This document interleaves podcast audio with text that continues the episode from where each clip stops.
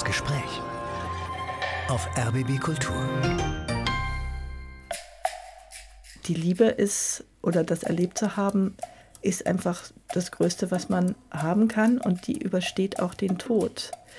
Und sich mit dem Tod auseinanderzusetzen und der Endlichkeit ist etwas, was sehr viel Gewinn in die Beziehung bringt, nämlich das zu genießen, was man gerade hat die Liebe und der Tod. Die Schriftstellerin Elke Natas hat über beides viel zu sagen.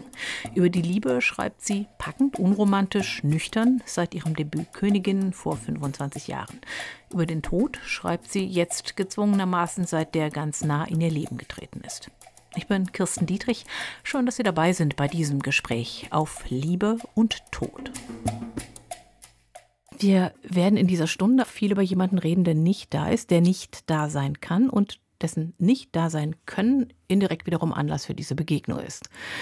Klingt ein bisschen kompliziert, ich löse das mal auf. Elke Natas, meine Gästin, hat den Großteil ihres Erwachsenenlebens mit Sven Lager verbracht, ihrem Mann. Der ist vor zwei Jahren gestorben an Krebs. Ziemlich plötzlich, ziemlich jung, mit 56. Und Elke Natas hat über ihr Leben, über die Trauer, über den Tod ein Buch geschrieben. Alles ist gut, bis es das dann nicht mehr ist, heißt das Buch. Und das ist wiederum der Grund dafür, dass wir jetzt hier miteinander sitzen und miteinander sprechen im Gespräch auf RBB Kultur. Von Natas wird so ein Tod realer, wenn man ihn in eine zeitliche, in eine kausale Abfolge einsortiert? Realer, was heißt realer? Ich habe geschrieben, dass das Unbegreifliche des Todes eigentlich eine Gnade ist, die mich am Anfang davor bewahrt hat, wirklich die vollen Konsequenzen zu erfahren, weil ich dazu gar nicht in der Lage gewesen wäre. Und das Buch jetzt unterschreiben ist eine Möglichkeit für mich ein Narrativ zu finden, das Sinn macht, in dem unser Leben, unsere Liebe und mein Weiterleben, auch der Tod meines Mannes, einen Sinn macht und das Ganze nicht in einem unfassbaren Unglück endet, sondern dass das Leben weitergeht. Man kann den Tod selber aber nicht entschuldigen oder nicht zu irgendwas Sinnvollem erklären. Dagegen verwehren sie sich ja sehr stark zu sagen, man lernt dadurch, man wird dadurch stärker, das will uns etwas sagen. So diese Erzählungen, das sind ja nicht ihre Erzählungen. Nein, ich kann nichts davon akzeptieren als notwendig oder richtig, was mein Mann erleiden musste, was wir als Familie erfahren haben. Nichts davon macht Sinn oder ist in irgendeiner Weise notwendig. Das kann ich und will ich auch nicht akzeptieren. Worum es vielmehr geht, ist, im Nachhinein für mein Leben einen Sinn zu finden, in dem auch der Tod Bestandteil ist und mein alleiniges Weiterleben. Das heißt, mein Narrativ zu finden, in dem mein Leben weiterhin Sinn macht und nicht zu Ende ist mit seinem Tod. Sie reden von Ihrem Mann, Sie reden nicht von Ihrem verstorbenen Mann? Nein, mein Mann ist absolut präsent und wird es auch immer bleiben, wird auch immer mein Mann bleiben. Und eine der großen Herausforderungen ist auch immer noch diese Beziehung aufrechtzuerhalten, die ja nicht aufhört mit dem Tod. Sein Körper ist nicht mehr da, seine physische Anwesenheit, die mir sehr fehlt, aber über das hinaus gibt es ja auch eine Verbindung und vor allem die Liebe, die nicht stirbt. Und als ich seinen Körper, ich war bei ihm, als er gestorben ist, ich habe gesehen, wie sein Körper sich verändert hat. Das ganz Erstaunliche war, dass er ungefähr eine Stunde danach, nach seinem Absterben, Sterben, ähm, saßen wir als Familie dann um ihn herum und entdeckten, dass er ein Lächeln auf seinen Lippen hatte, das vorher nicht da war. Und das hat uns alle unglaublich getröstet. Es war wie, als hätte er gesagt, ah, so ist es.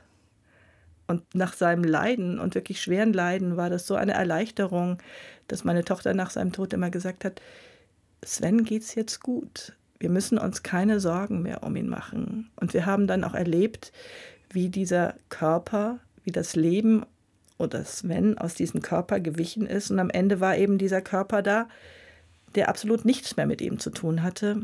Und für mich war das so ein ganz klar ja, wir sind nicht unsere Körper. Da ist weit, weit mehr, was uns ausmacht als dieser Körper, der einfach dann am Ende zur Asche verfällt. Sie beschreiben immer mal wieder in Ihrem Buch, wie Sie mit dieser Asche umgehen, wie Sie sie an verschiedenen Stellen ausstreuen, Orten, die Ihnen was bedeutet haben. Ist sie inzwischen beerdigt, die Asche? Ja, die Asche habe ich abgefüllt in so kleine Döschen und habe sie mitgenommen in unsere gemeinsame Wahlheimat Südafrika und habe sie dort an Lieblingsstellen verstreut, auch in Griechenland, wo wir mal zeitlang zusammen eine sehr intensive Zeit verbracht haben. Und der Rest der also an Svens Mutter ging auch noch was. der Großteil wurde dann in Schweden. Sven kommt aus Schweden, das heißt, seine Mutter ist Schwedin, am Lieblingsbadeplatz seiner Jugend im Ozean versenkt. Bei Karlskrona, ja, im Meer. Hatten Sie sich vorher irgendwann Gedanken darüber gemacht, wie das nach dem Tod weitergehen soll? Also irgendwas geregelt, irgendwas abgesprochen? Sie waren mehr als die Hälfte Ihres Erwachsenenlebens zusammen. Ja, wir haben uns, nee, nein. Das ist auch etwas, was ich bedauere, aber wir haben uns darüber keine Gedanken gemacht. Wir hatten auch so einen Aberglauben, würde ich es jetzt nennen, der Möglichkeit seines Sterbens gar keinen Raum zu geben damit der Tod seinen Fuß gar nicht in unser oder in sein Leben bekommt. Das war eigentlich so unsere, unsere Haltung. Und er hat auch schon von Anfang an gesagt, ich werde nicht sterben. Und als er dann die letzten Tage konnte er leider nicht mehr sprechen, das heißt, wir konnten uns auch nicht mehr darüber unterhalten. So gab es kein Gespräch, keine Abmachung, wie es ohne ihn weitergehen wird. Haben Sie das als ein Verlust empfunden oder hat Ihnen das auch wiederum Freiheit gegeben, dann Ihren eigenen Weg zu finden? Ich habe es dann für mich so interpretiert, dass sein Verlust nicht etwas ist, was mir fehlt, sondern am Anfang habe ich mich noch als amputiert bezeichnet und auch so gefühlt, als wäre ich nur noch halb und vor allem, als wäre meine bessere Hälfte verloren gegangen. Der Begriff ähm, ist dann wahrscheinlich irgendwie gar. Aber in unserem Fall war es auch so. Sven war der bessere Mensch, der freundlichere Mensch, der zugänglichere. Also ich würde ihn wirklich als meine bessere Hälfte bezeichnen.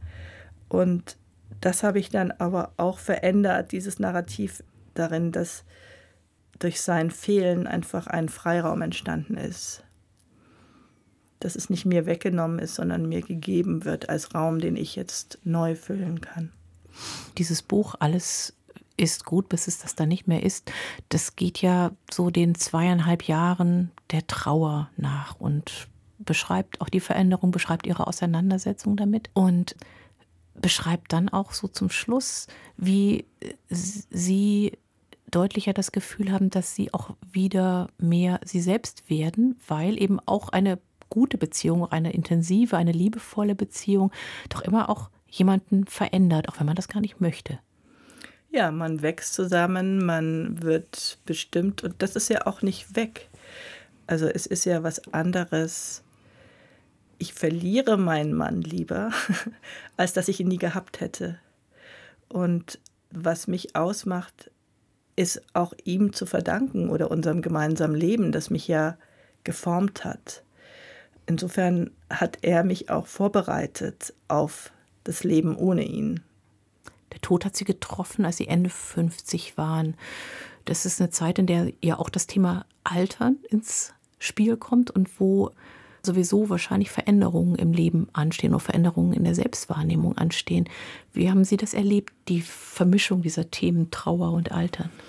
Zwei Jahre bevor mein Mann gestorben ist, wurde ich damit schon konfrontiert, indem mein Vater auch wiederholt an Krebs erkrankt ist und dann auch gestorben ist und ich ihn auch sehr eng begleitet habe. Und da war mir dann auch schon klar, okay, in dieser Folge bin ich dann die nächste und das eigentlich der Verfall und die Krankheit meines Vaters hatten mich schon sehr mit diesem Thema beschäftigt und dann kam eben mein Mann, als wäre ich darauf vorbereitet worden durch den Tod meines Vaters, was ich aber auch wieder nicht war, weil ich wollte eigentlich beide vom Tod retten, weil ich dachte, das wäre meine Aufgabe oder das wäre in irgendeiner Weise möglich. Aber es ist es nicht. Jetzt nochmal auch zusätzlich dazu jetzt, nachdem ich mein Leben lang in einer festen Beziehung, auch schon vor meinem Mann, ich hab, wir haben uns mit 30 getroffen, wir haben 30 Jahre fast zusammengelebt, jetzt, eigentlich seitdem ich 17 Jahre alt bin, alleine zu sein als Frau, das ist ein komischer Zustand. Und dann auch die Überlegung, wird es noch einen Mann in meinem Leben geben und wie sieht das aus im Alter? Das kann ich mir nicht vorstellen, weil ich das nicht kenne. Also ich kenne nur, dass man sich anziehend findet und sich verliebt, wenn man jung ist, aber nicht, wenn man alt ist. Und selbst wenn man gemeinsam alt wird, wie ich mit meinem Mann, so sehen wir ihn doch immer noch die Jugend. Ich sehe immer noch den jungen Mann in ihm. Aber wenn ich jetzt jemanden kennenlerne, der wie ich 60 Jahre alt ist, wir beide ein vollständiges Leben gelebt haben und ich einfach nur einen, ich sage jetzt einfach mal, alten Mann, so wie er auch eine alte Frau vor sich hat, das beschäftigt mich. Wie geht sowas? Will ich sowas? Will ich überhaupt noch mal eine Beziehung in so einer Form, wie ich sie, weil ich hatte alles und ich möchte es auch nicht vergleichen. Aber es interessiert mich, ich finde es spannend, wie, wie findet dann noch mal oder wie könnte eine neue Liebe stattfinden in einem Alter, wo Familienproduktion und so weiter schon längst abgeschlossen ist und man mit ganz anderen Voraussetzungen aufeinander trifft. Insofern beschäftigt mich das Alter. Hilft es, wenn man wie Sie Schriftstellerin ist und deswegen seine Trauer schreibend auch bewältigen, will ich gar nicht sagen, sondern eher bearbeiten kann? Ich bin da wirklich unfassbar dankbar dafür, dass mir das gegeben ist. Und ich sehe das jetzt auch gar nicht als meinen Verdienst, sondern wirklich als eine Gnade, dass ich die Möglichkeit gehabt habe, das jetzt so zu verarbeiten und dadurch auch etwas zu erschaffen, eben dieses Buch jetzt zu erschaffen, das, wie ich hoffe, auch anderen Menschen eine Hilfe sein kann und eine Begleitung in diesen schweren Zeiten, die ja absolut individuell ist. Ähm, niemand verliert oder erfährt eine ähnliche Trauer, selbst wenn man seinen Partner verloren hat. Aber für mich ist das Schreiben, war das meine Begleitung, das war meine Therapie letztendlich auch und Möglichkeit zu verarbeiten und auch noch etwas zu erschaffen aus diesem Ende eigentlich, diesem, diesem Zusammenbruch meines Lebens, etwas Neues zu gebären, zu erschaffen. Sie vergleichen ja auch die Schmerzen, das fand ich ein ganz tolles Bild. Sie vergleichen die Trauer eigentlich mit Wehenschmerzen. Es tut unfassbar weh, aber es hat auch ein Ziel und es ist nicht endlos. Das Ziel ist halt wichtig. Bei dem Kind ist es klar, bei der Trauer weiß man nicht, wo es hingeht. Und wird es jemals aufhören? Das denkt man ja auch nicht. Aber die Entscheidung für mich, dass es wohin geht, das ist noch, selbst wenn ich es mir überhaupt nicht vorstellen kann, aber dass es da noch was gibt für mich, das ist wichtig, um das dann auch als Wehenschmerzen, als einen produktiven Schmerz begreifen zu können. Ich würde an dieser Stelle gerne Musik hören. Sie haben verschiedene Titel vorgeschlagen. Einen, ich vermute, der kommt aus Südafrika von Bongezive Mabandla. Ja, den haben wir eben damals in Südafrika entdeckt. Er singt, glaube ich, auf Xhosa. Die haben diese schönen Klicklaute.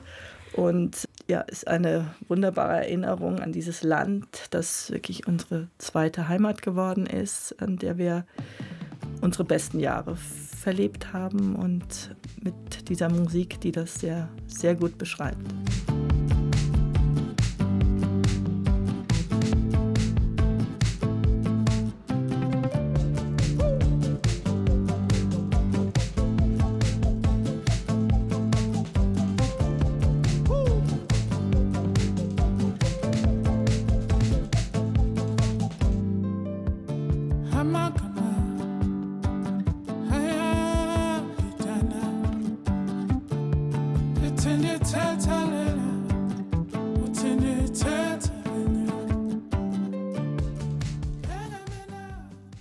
Musik aus Südafrika war das. Bongezive Mabandla mit Lala.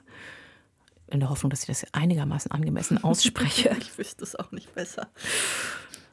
Ausgesucht hat sie Elke Natas, die heute zu Gast ist im Gespräch auf RBB Kultur.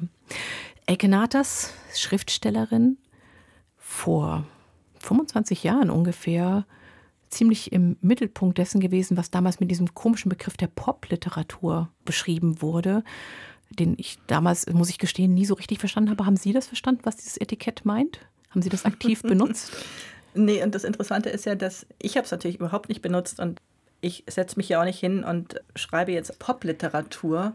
Das haben sich ja irgendwelche Medienleute ausgedacht und ähm, anscheinend muss immer alles kategorisiert werden was ich verstanden habe in dieser Zeit, ist, dass es wirklich zum ersten Mal eine Öffnung gab für junge Autoren.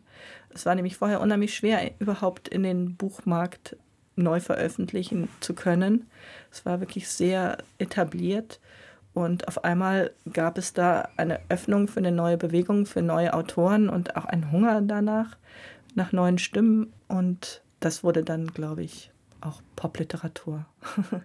Was sich dann von der hohen Literatur, die bisher auch den Buchmarkt bestimmt hat, wahrscheinlich dann unterschieden.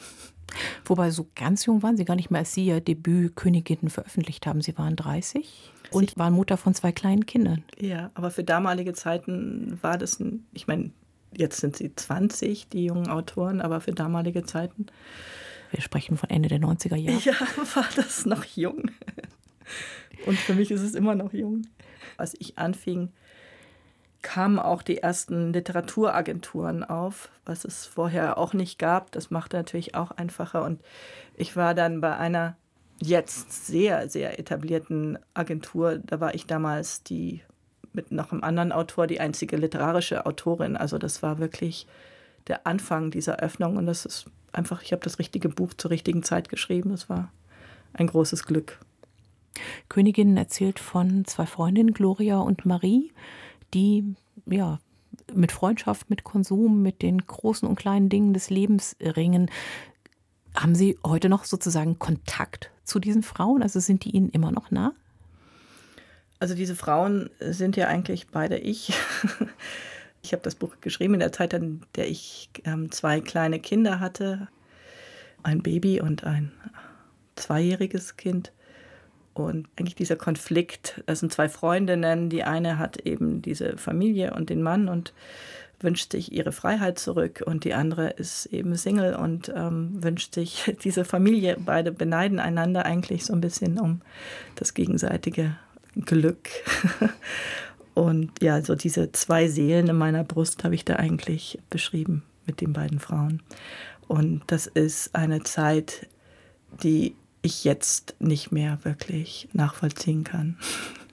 Weil einfach das Leben vorangegangen ist, weil Leben passiert ist oder? Weil ich das Leben ganz anders sehe jetzt, als ich es damals gesehen habe. Für mich waren alle Zustände endgültig, die ich hatte. Als ich zwei kleine Kinder hatte, dachte ich, okay, das ist jetzt mein Leben. Und die Verzweiflung, die damit kam, bei allem Glück, war genauso real. Jetzt weiß ich, dass das ganz anders ist, dass sich alles ständig ändert und kleine Kinder ganz schnell zu großen Kindern werden, auch wenn es im Moment unendlich langsam vor sich geht. Und ich kann diese auch Verzweiflung eigentlich jetzt rückblickend natürlich, wo ich mir manchmal nichts mehr wünsche, als wieder in diesem, auch in dieser Vergangenheit zu sein, in der wir, mein Mann dort ist, wir eine Familie sind, kleine Kinder haben, ja, ich wünsche mich manchmal gerne in diese Vergangenheit zurück. Ich dachte immer, man müsste einen Kinderratgeber, einen Erziehungsratgeber schreiben, der heißt, es ist alles nur eine Phase. Ja, so Sie haben ein Buch es. geschrieben, das heißt Dursthunger müde. Da ging es auch um Ihre Erfahrung mit dem Kinderhaben. Ich weiß gar nicht mehr, wie es zu diesem Buch kam, aber wir haben einfach beide diese ganzen absurden und auch wirklich lustigen Geschichten und auch unsere Verzweiflung die wir mit den Kindern und unserem Familienleben hatten, aufgeschrieben. Ja, dachten, das bietet viel Stoff für viele gute Geschichten, zu denen wahrscheinlich viele Eltern sich beziehen können und was eben kein Ratgeberbuch ist, sondern ein, ja, das Ganze mit Humor zu betrachten und die schönen Geschichten mitzunehmen, die daraus entstehen. Wobei sie das natürlich auch das Leben mit den Kindern, auch, auch das Familienleben, wahrscheinlich doch ein bisschen anders angelegt haben, als das viele machen, indem sie einfach so viel gereist sind, auch für längere Zeit mit den Kindern weggegangen sind, immer wieder ins Ungewisse aufgebrochen sind, mal in Thailand gelebt haben, dann nach Südafrika gegangen sind. Was hat Ihnen dafür den Anstoß gegeben? Sie schreiben einmal in Ihrem neuesten Buch, wenn Sie vorher gewusst hätten, wie viel Angst Sie um Ihre Kinder haben werden, dann hätten Sie bestimmt keine Kinder bekommen. Also die Angst auf der einen Seite und das Aufbrechen, das immer Neues suchen, das Neugierigsein auf der anderen Seite. Ich hatte immer Angst, dass meinen Liebsten was passiert. Schon als Jugendliche, schon als Kind hatte ich unglaubliche Angst um meine Eltern, wenn die abends weggingen, dass die wieder zurückkommen und das hat mich irgendwie mein Leben lang begleitet. Und als meine Kinder geboren waren und sie ihren ersten Krupphusten hatten und ihre ersten Fieberkrämpfe und Masern überstanden, also alles lebensbedrohlich in diesem Moment. Ich dachte mir, Wahnsinn, das war mir jetzt nicht bewusst, dass man sich so sich solchen ähm, Situationen aussetzt und dass so ein Verlust möglich sein kann.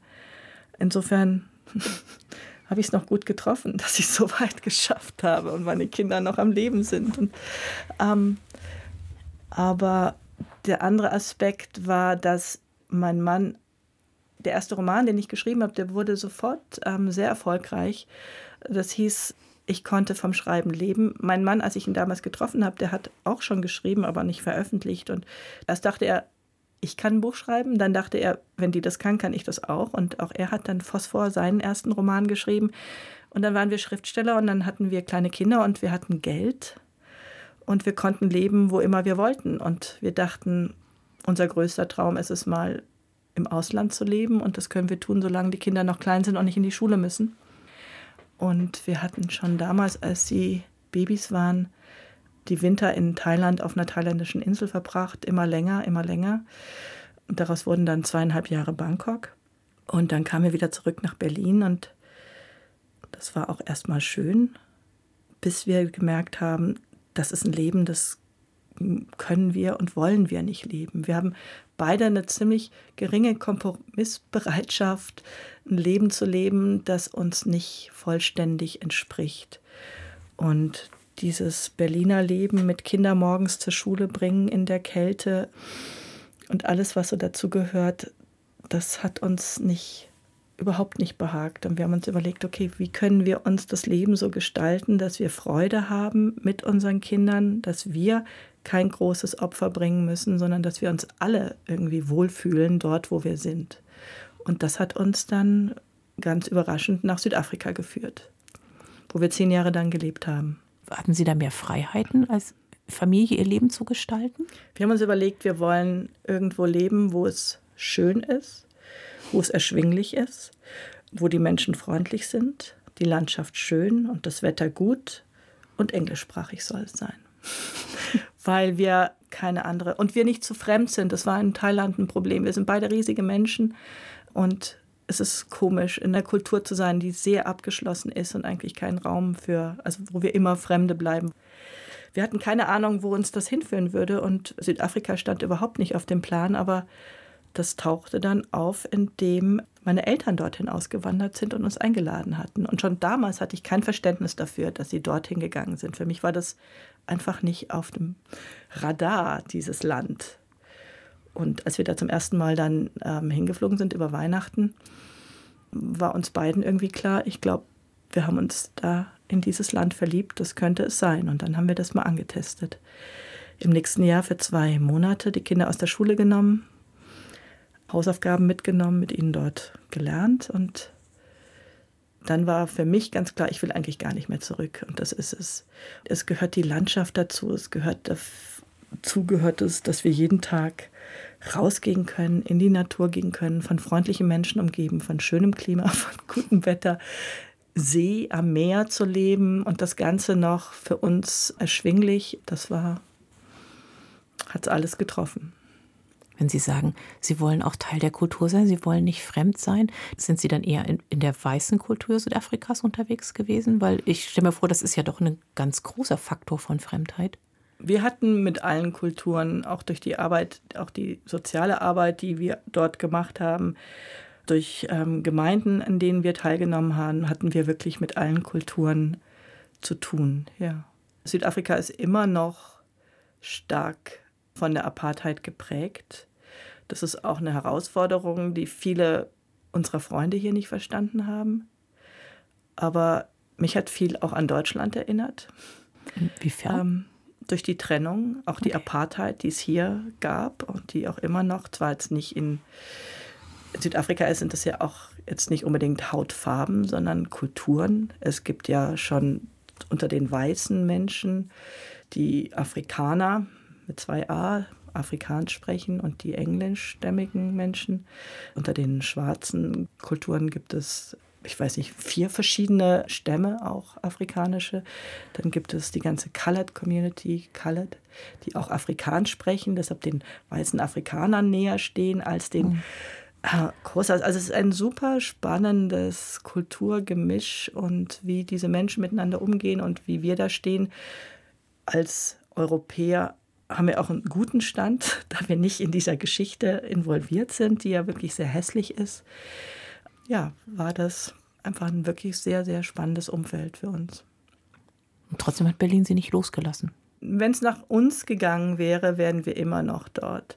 Es waren die Kinder, die zurück wollten. Meine Tochter war, die ist akademischer als unser Sohn, die war mit der Schule überhaupt nicht zufrieden und sie Beide Kinder haben gesagt, sie wollen nach der Schule wieder nach Berlin. Und es hat sich so ergeben, dass unsere Tochter in der, dann die letzten zwei Jahre in Berlin in der Nelson Mandela Schule auf Englisch dann abschließen konnte. Und die waren eigentlich der Grund dafür, dass wir nach Berlin gegangen sind. Ich habe damals gesagt, okay, für die zwei Jahre, bis sie ihre Schule fertig hat, gehen wir dahin. Das war jetzt vor zehn Jahren. Südafrika war der Ort, an dem ich eigentlich für den Rest meines Lebens hätte bleiben können. Planen Sie jetzt wieder mit Südafrika? Ein Jahr nach dem Tod meines Mannes war ich zum ersten Mal dort. Bin mit einem One-Way-Ticket hingeflogen und dachte, ich guck mal, ich weiß gar nicht, wie ich das aushalte. Ich habe dort Autofahren gelernt. Eigentlich ist er die ganze Zeit gefahren. Ich bin keine Autofahrerin. Deshalb war es für mich schon mal herausfordernd. Meine sehr gute Freundin hat gesagt, du kommst, du kannst bei mir bleiben, solange du willst ich fahre dich überall hin. Und damit war irgendwie schon so die erste Hürde gebrochen. Und ich dachte, ich habe keine Ahnung, ich buche jetzt einfach ein One-Way-Ticket. Ich habe immer noch Permanent Residency, das heißt, ich kann bleiben, solange ich will. Und die möchte ich nicht verlieren. Dazu muss ich alle zwei Jahre ins Land gehen. Und aus diesem wurden vier Monate, die ich dann dort war mit meinen Freunden. Und das war ein sehr schöner, sehr heilsamer Prozess, weil ich gemerkt habe, dass nicht nur ich und unsere Freunde hier, sondern eben auch unsere Freunde dort Sven sehr vermissen und auch durch mich zu einem Abschluss finden konnten, durch meine Anwesenheit. Das Jahr darauf bin ich nicht gekommen, jetzt war ich wieder da, gerade für zweieinhalb Monate und finde es immer noch wunderbar dort, habe aber keinen Ort dort, da meine Kinder immer noch hier sind und für mich doch und auch meine sehr guten Freunde hier, ich alleine dort für mich nicht auf Dauer sein möchte. Jetzt in diesem Moment. Ich weiß, dass sich das immer alles ändert. Ich kann nur sehen, wie es jetzt gerade ist. Das heißt, Südafrika ist noch offen und es muss sich zeigen, was daraus wird. Genau, ja. Aber was ich in dieser Zeit meiner Trauer gelernt habe, ist, dass ich keine Pläne machen kann, weil sich alles verändert. Ich verändere mich und ich reagiere einfach auf das, was auf mich zukommt. Und wenn ich spüre, das ist jetzt das Richtige, dann mache ich das und sehe, lass es einfach auf mich zukommen. Passt, glaube ich, die eine Musik gut dazu, zu dieser Stimmung oder zu diesem Punkt, an dem wir jetzt im Gespräch sind, die Sie ausgesucht haben. Celebrate mm. the small wins, also feier die kleinen Gewinne von Decker. Decker finde ich wunderbar. Das Stück habe ich sehr viel gehört im letzten Sommer auch und das lief eigentlich so auf Dauerschleife. Ich habe den Sommer in einem kleinen Häuschen verbracht, das meiner Schwiegermutter, also Svens Mutter, gehört. auf einer kleinen Insel im Tegler See und ich liebe das Wasser. Wenn ich in der Nähe von Wasser bin, dann bin ich einfach glücklich. Und ich habe, da sie das in diesem Sommer nicht wirklich nutzen konnte, habe ich dort eigentlich meinen Sommer mehr oder weniger verbracht und habe dieses Lied auch gehört und dachte, das ist wirklich auch ein, nicht nur ein kleiner Gewinn, aber das sind so diese kleinen, das kleine Glück, dass ich so zu einem großen Glück aufdrehe und das mich einfach glücklich macht. Und das Feiern dieser kleinen Wins ist auch eigentlich so zu meinem Lebensmotto geworden.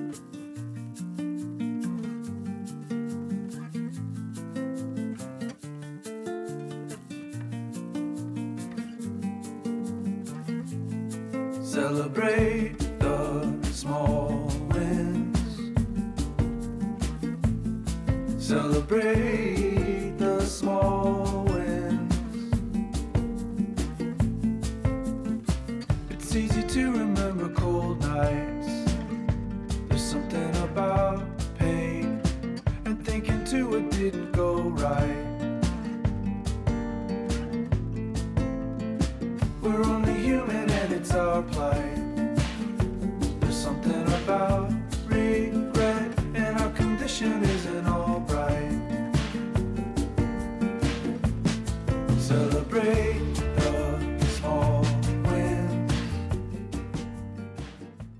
Die kleinen Gewinne feiern, das ist so ein bisschen das alltägliche Lebens- oder Überlebensmotto meiner Gästin heute im Gespräch geworden.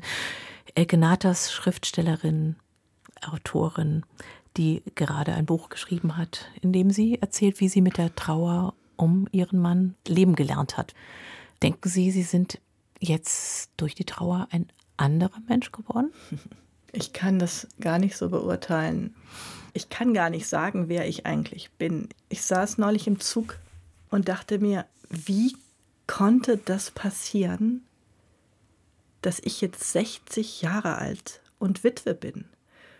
Und das kam mir so fern von meiner eigentlich auch Vorstellung von mir vor, dass ich selbst auch ganz erstaunt war über diesen Gedanken. Deshalb habe ich eigentlich gar kein richtiges.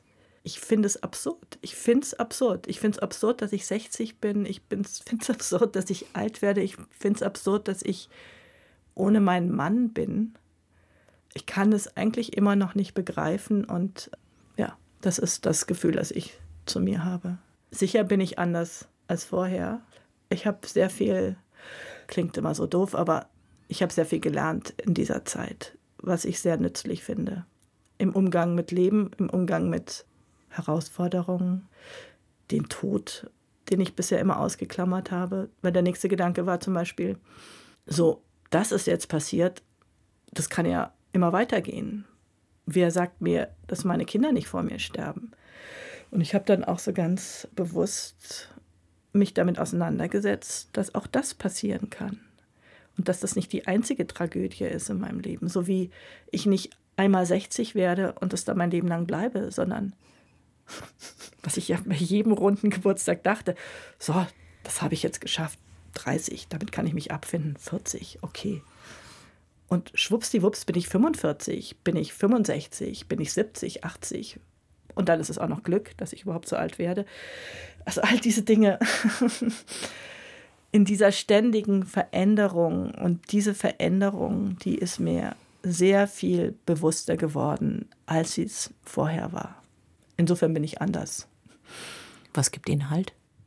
Oh, halt gibt mir mein Glauben, dass ich weiß, dass das Leben nicht alles ist.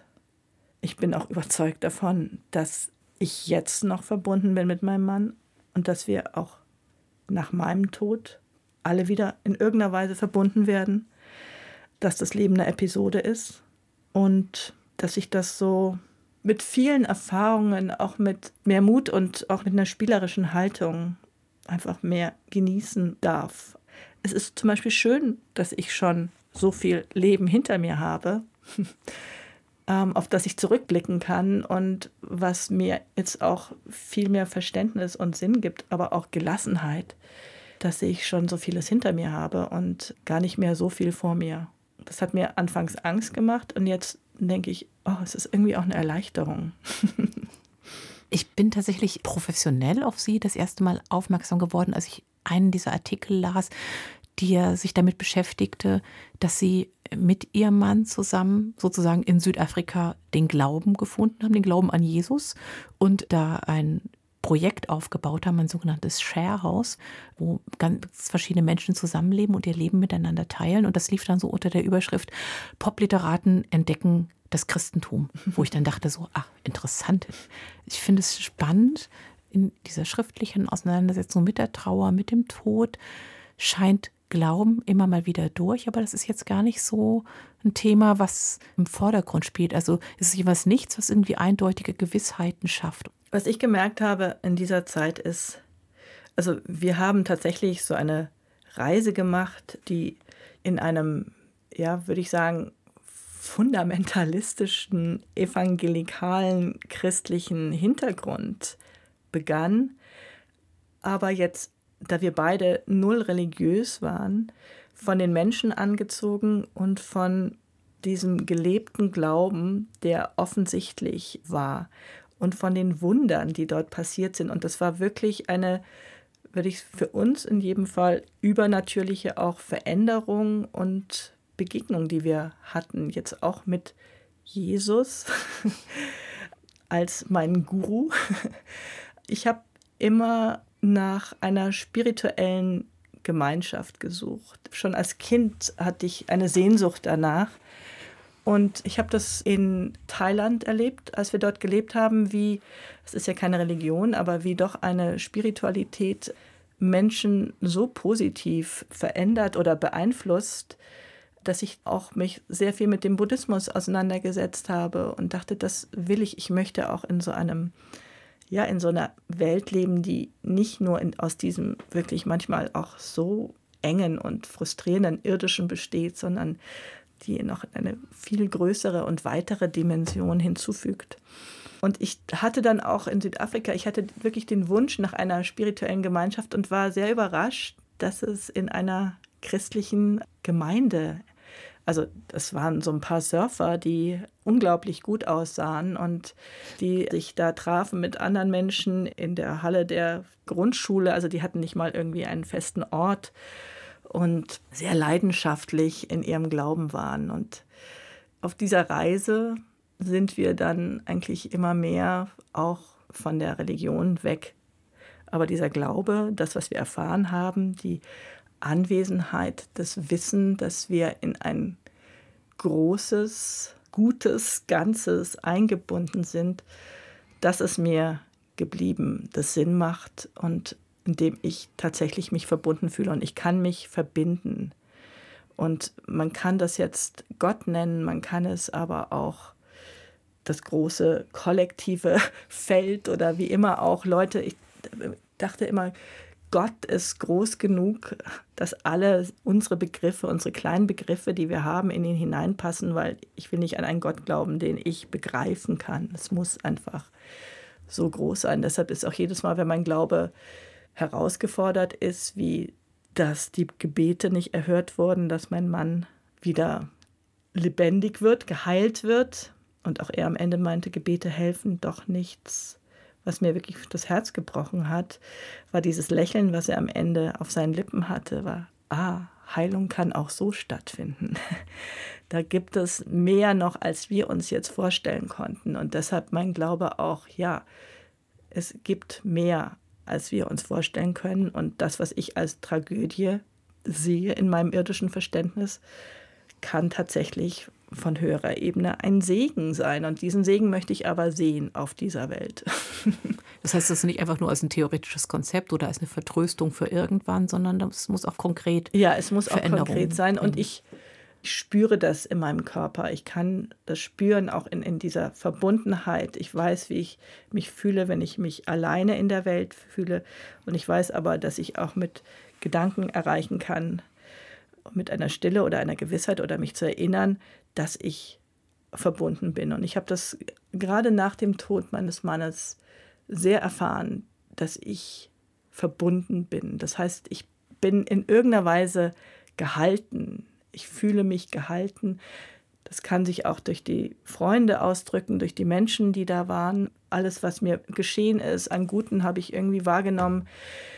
Der Rhabarberkuchen, den die Nachbarin mir einfach vor die Tür gestellt hat, den Avocado-Topf, den mir die andere Nachbarin geschenkt hat. Also diese, diese Gesten, die Worte, die Anteilnahme, die Freunde, die mich sofort mit nach Griechenland genommen haben, all das für mich gehört alles dazu in dieses Aufgehobensein, Eingebundensein, wenn ich mich dem auch öffne und das annehme.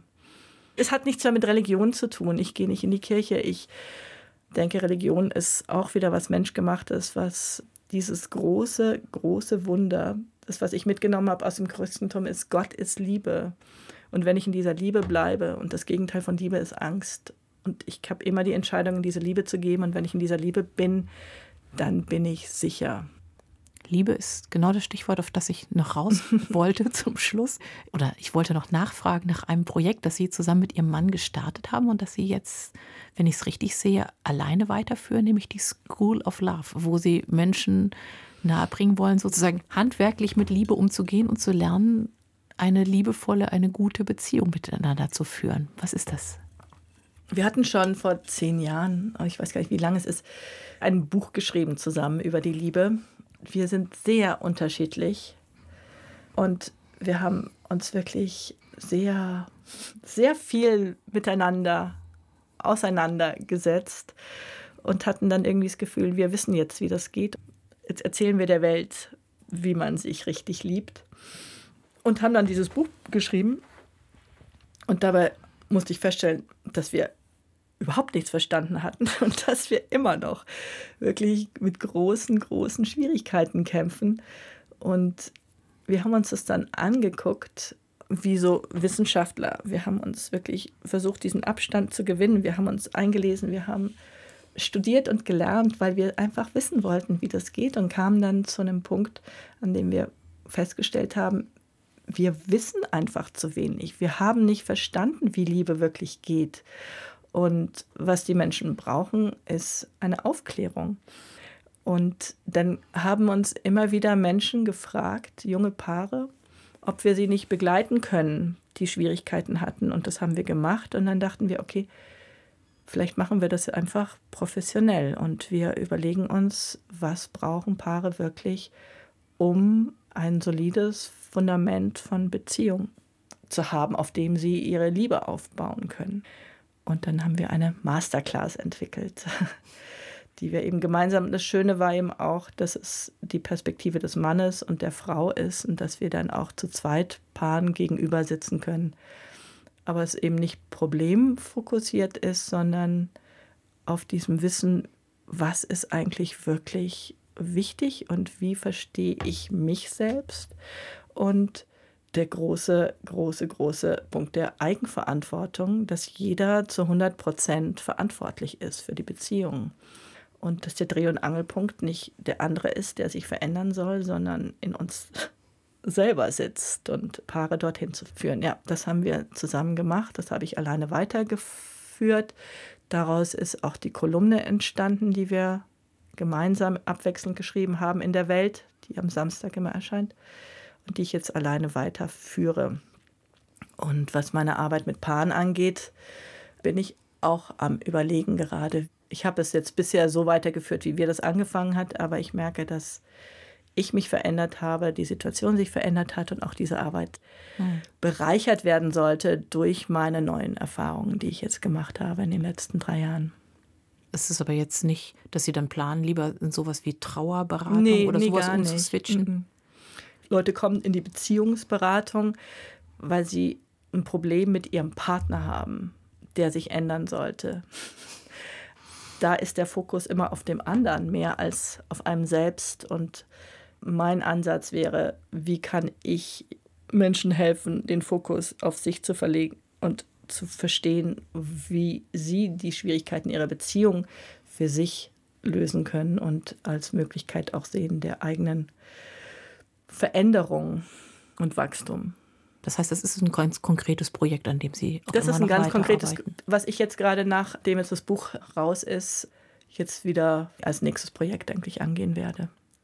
Ich habe ihr Buch gelesen, es hat mich sehr berührt. Und je länger ich gelesen habe, habe ich gedacht, oh Gott, ich habe total auf einmal Angst bekommen, dass mein Partner stirbt. Ja. Und habe mich dann gefragt, oder würde sie das gerne fragen, ob es das dann trotzdem wert ist. Also ist die Liebe oder ist eine erfüllte Beziehung das wert, dass man am Ende einer von beiden aller Wahrscheinlichkeit nach erstmal unendlich traurig ist und durch diese Phase der Trauer gehen muss?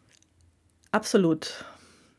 Wie gesagt, also mir ist es lieber, das erlebt zu haben und ihn zu verlieren, als ihn nie gehabt zu haben. Die Auseinandersetzung mit dem Tod und der Endlichkeit, und das ist etwas, was ich auch eigentlich in meiner Beratung mit, es ist ja keine Therapie, es ist ja wirklich ein Erfahrungsaustausch. Ich erzähle Leuten nichts, was ich nicht selbst erlebt und erfahren habe und auch an Wissen, auch an mir selbst geprüft habe als richtig. Die Liebe ist oder das erlebt zu haben, ist einfach das Größte, was man haben kann und die übersteht auch den Tod.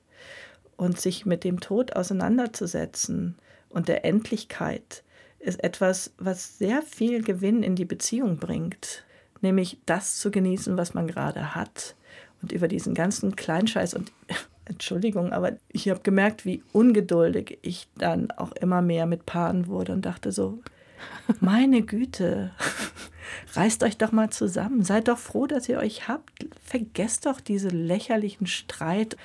Es ist doch alles gut. Mein Mann hat immer gesagt, alles ist gut. Und deshalb ist das auch der Titel. Alles ist gut. Und ich füge hinzu, bis es das dann nicht mehr ist. Aber ja, nicht Angst zu haben, den anderen zu verlieren, sondern dankbar zu sein, ihn zu haben und zu wissen, dass es irgendwann ein Ende haben wird.